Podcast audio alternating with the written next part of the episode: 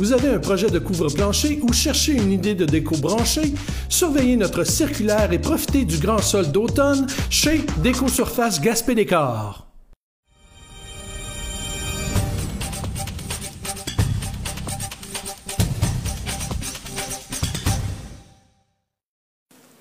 C'est un bris qu'on a eu à la station de pompage là, SP8 qu'on appelle, qui est dans le secteur là, de la marina puis de la gare intermodale.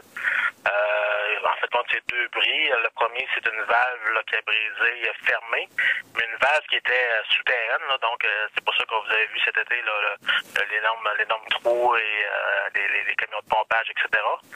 Euh, et après que cette, euh, ce, ce, cette, ce bris a été réparé, lorsqu'on a remis en fonction, il y a les pompes de la station là, qui, qui sont mis à briser là, une, une après l'autre. Donc c'est ça qui a causé le bris, le bris et le, et rejet dans la. Donc, on a été un peu victime de malchance dans cette histoire-là, mais pourquoi ça a été si long avant de remplacer les pompes en question?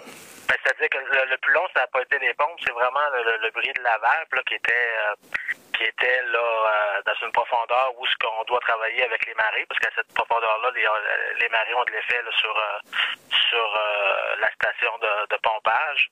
Donc euh, donc ça, ça implique travailler en tout temps euh, pour euh, pour prendre des sécurités euh, supplémentaires pour les équipements et ces choses-là. Donc et également obtenir les pièces, là, c'est pas pas des, des stations qui sont nécessairement de dernière génération. Donc, des fois, c'est plus compliqué à obtenir les pièces de l'extérieur. Et c'est pas quelque chose qu'on garde en stock éventuellement en cas de bris majeur comme c'est arrivé? Certaines pièces, je vous dirais que certaines pièces sont gardées, gardées en stock lorsqu'elles sont le plus rares. Mais euh, on peut pas tout garder en stock, même si on avait les stocks pour la première pompe. Euh, tu sais, euh, comme ça s'est passé là, dans, dans, dans une couple de jours d'intervalle d'une pompe à l'autre, là, euh, c'était recommandé à chaque fois. OK. Euh, Est-ce qu'on a une idée de combien ça a pu coûter faire ces travaux-là? Euh, j'ai pas cette information-là pour l'instant. là. OK. Là, ce qui est arrivé, c'est qu'il y a eu un déversement d'eau usée dans la baie de Gaspé parce que tout transite, si j'ai bien compris, à peu près par cette station-là, là, au niveau du centre-ville. C'est-à-dire que centre-ville, il y a différentes stations de pompage là, autour, autour de la baie, dans, le, dans la, ville au complet. Par contre, on pourrait dire que le, centre, le, le secteur là, centre-ville, on pourrait appeler là, la montagne, là, qui inclut euh, l'exemple de Monseigneur-Ross à la petite pente, là, euh, oui, c'est, euh, la, la station SP8 gère ces, ces eaux-là. Euh, pourquoi les citoyens n'ont pas été avertis euh, de ce genre de situation-là? Est-ce qu'il n'y a pas un manque de transparence à cet égard-là, quelque part? Non, je pense pas. Faut, faut comprendre que c'est pas euh, les stations de pompage. Il y a deux, il y a deux raisons que ça peut arriver lors, lors de, fortes pluies. Euh, ça peut arriver qu'il y ait des déversements qui se font dans la marée parce que dans, la mer, parce que les, les stations de pompage sont conçues en fonction de en fonction de ces paramètres-là, qui est également une règle qui, est- qui, euh, qui est acceptée par le ministère de l'Environnement. Et également en cas d'urgence ou de bris d'aqueduc, ces choses-là, de de, de, de mécaniques là, qui sont euh, que c'est permis également. Donc, euh, la ville de Gaspé n'était pas en infraction dans la mesure où on a averti le ministère de l'Environnement de la problématique qu'il y avait à ce moment-là. Oui, puis il y a une autre procédure également, euh, étant donné qu'il y a des moules, des multiculteurs dans, dans la baie, depuis, euh, je vous dirais, 4 ou 5 ans, là, il y a un protocole d'entente qui a été mis en place entre les fonctionnaires, entre les ministères fédéral et euh, provincial, notamment le MAPAC, euh, le ministère des Pêches océans, euh, le ministère de l'Alimentation, euh, quand il y a un débordement qui se fait dans la baie, soit par l'appui ou soit à cause des travaux, il y a une chaîne de, on pourrait dire, de, de, communication qui se fait entre ces ministères-là.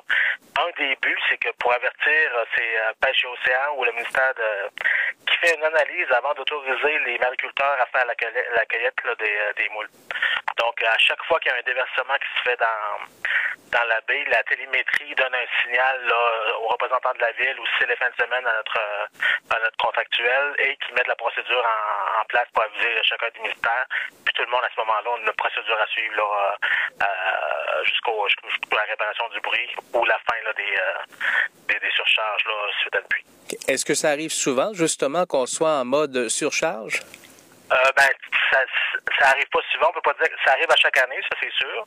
Mais c'est chaque grosse pluie. Là. Pas, pas une pluie normale, mais les pluies exceptionnelles là, qui arrivent là, une couple de fois par année ou, ou une pluie avec un mélange de, de fonte au printemps. Ça va occasionner ces, ces débordements-là. Est-ce qu'il serait utopique de penser qu'un jour, on aurait des stations en mesure de capter toute l'eau avant de les rejeter comme ça à la mer euh, sans, sans traitement, vraiment? Euh, utopique, non.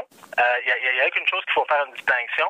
C'est sûr qu'à chaque fois qu'on fait des nouveaux euh, euh une réputation d'une rue ou d'un secteur, on, on, fait la séparation, ce qu'on appelle entre le pluvial et les, et, le, et les égouts. Parce que présentement, dans les vieux secteurs, tout ce qui est, on appelle ça que c'est combiné, donc c'est un mélange de la pluie et, et ensemble. Donc, lorsqu'il y a une grosse pluie, il n'y a pas de, ça a un impact significatif.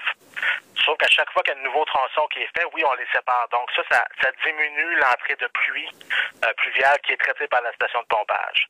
Donc c'est sûr que je vous dirais pas à court terme, mais à moyen et long terme, lorsque l'ensemble des rues vont, été réhabilitées, euh, ça va diminuer la, quantité d'eau qui va arriver à la station de pompage. Le pluvial, on le traitera pas en fin de compte directement par la station de pompage. Mais à court, à court terme, c'est sûr qu'il va y avoir encore des, des, des, euh, déversements dans la baie. Hum, parce que tout rendu là, tout est une question de budget aussi pour faire réaliser ces travaux-là, ce qui est considérable. Mais c'est-à-dire de budget, euh, oui, mais également, faut pas, faut pas oublier que ces, euh, ces rejets-là, qu'on dit souvent de, de, 48 heures, pour ce qui est des débordements sur la début, c'est quelque chose qui est prévu dans les règlements et la loi sur le ministère de l'Environnement.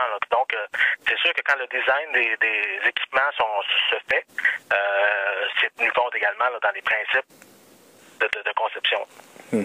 Je reviens à la question de transparence, puis on va terminer là-dessus, parce que des citoyens qui ont posé des questions au cours des derniers mois sur le fait qu'ils n'étaient pas avertis justement à chaque fois qu'il y avait un débordement. Est-ce que la ville ne devrait pas agir en prévention et dire, écoutez, on a un problème et on doit déverser pour que finalement ce soit dans, la transparence?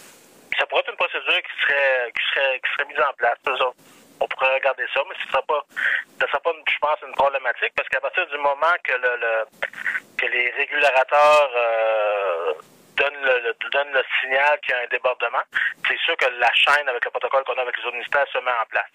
Que oui, ça pourrait être une possibilité que, que les gens soient avisés. Merci, M. Fournier. Pas de problème. Au revoir.